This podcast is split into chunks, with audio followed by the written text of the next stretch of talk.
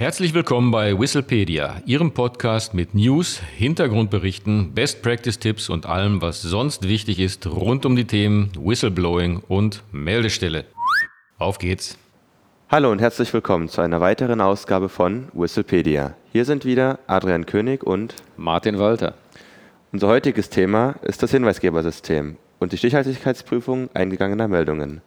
Bei der internen Meldestelle eingegangene Meldungen müssen auf Stichhaltigkeit geprüft werden. Aber was heißt das genau? Martin?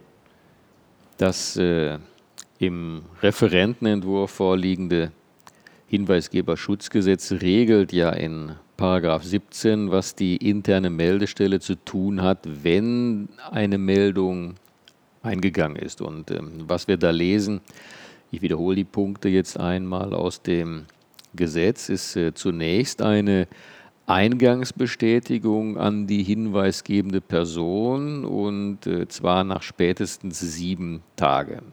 Das wäre also der erste Punkt, der zu tun ist. Zweiter Punkt, äh, Kontaktaufnahme mit der hinweisgebenden Person. Das geht natürlich nur, wenn der Hinweis äh, nicht anonym abgegeben worden ist oder wenn das äh, System eine Kontaktaufnahme trotz Anonymität erlaubt. Der dritte Punkt ist, äh, jetzt kommen wir dann zum Kern dessen, was wir machen wollen und diskutieren wollen heute, die Stichhaltigkeitsprüfung eingegangener Meldungen. Und äh, es geht aber noch weiter, erforderlichenfalls eine Bitte an die hinweisgebende Person um weitere Informationen. Und letzter Punkt ist Folgemaßnahmen. Unser Thema heute aber die Stichhaltigkeitsprüfung eingegangener Meldungen. Und ähm, die ist verbindlich, wie wir gesehen haben, vorgeschrieben. Aber was der Gesetzgeber jetzt genau darunter versteht, das wird eben im Gesetz nicht erläutert. Und äh, wenn man sich jetzt mal anschaut, was man darunter verstehen kann unter einer Stichhaltigkeitsprüfung, ähm, dann besteht die in der Praxis ähm, aus mehreren äh, Schritten. Und äh, am Anfang steht dabei, wenn jetzt also ein Hinweis eingegangen ist, die Substanzprüfung, so will ich das mal bezeichnen. In dieser Phase wird dann ermittelt, ob der Hinweis überhaupt genügend Substanz aufweist, um weiterführende Ermittlungen sinnvoll erscheinen zu lassen. Ich möchte mal ein Beispiel hierfür geben.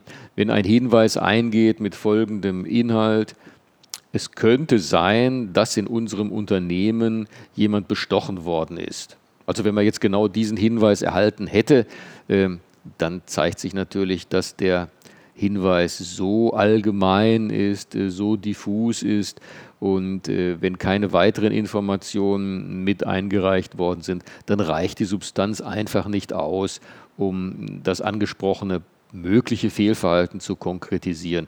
Und äh, rein technisch gesprochen äh, kann man ja auch nicht mehr viel machen. Und der Hinweis, und das ist eine wichtige Unterscheidung in der Praxis, der Hinweis wird nicht zu einem Fall, den man dann in einem Case Management später bearbeiten muss. Also wenn der Hinweis keine Substanz hat, wird also die Stichhaltigkeitsprüfung schon nicht bestanden. Und ein zweiter Punkt ist, den man sich äh, im Rahmen dieser angesprochenen Stichhaltigkeitsprüfung dann äh, auch ähm, genau anschauen muss, das ist die Plausibilitätsprüfung. Ähm, mit anderen Worten, können die übermittelten Informationen grundsätzlich überhaupt stimmen? Ist das plausibel, was wir da im Hinweis äh, lesen oder hören? Auch hier ein Beispiel. Herr Müller hat vorgestern im Materiallager mehrere Druckerpatronen gestohlen. Wenn das der Hinweis ist und es stellt sich sofort heraus, dass Herr Müller seit einer Woche krankgeschrieben ist und das Werksgelände überhaupt nicht betreten hat, dann ist der Hinweis somit nicht plausibel und in der Folge somit auch nicht stichhaltig. Zusammengefasst, wenn ein Hinweis äh, zu wenig Substanz hat oder wenn er unplausibel ist, dann wird die Stichhaltigkeitsprüfung nicht bestanden. Und dann ist im Einklang mit Paragraph 18 des Hinweisgeberschutzgesetzes das Verfahren abzuschließen.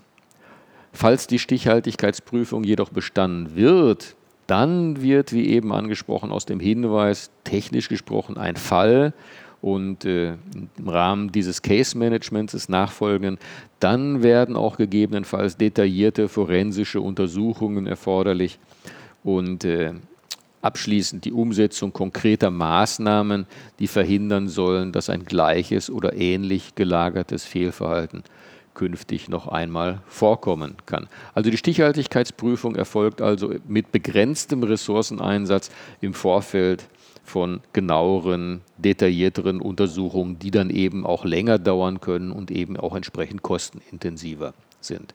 Soweit also für heute zum Thema Stichhaltigkeitsprüfung. Ja, vielen Dank, Martin. Das soll es für heute auch schon gewesen sein. Wenn Sie mehr über das Thema Whistleblowing erfahren wollen, dann besuchen Sie uns gerne auf unserer Website unter www.hinweisgebersystem24.de oder wenn Sie Fragen und Anregungen haben, schreiben Sie uns auch gerne persönlich unter podcast.hinweisgebersystem24.de. Vielen Dank fürs Zuhören und bis zum nächsten Mal. Auf Wiederhören.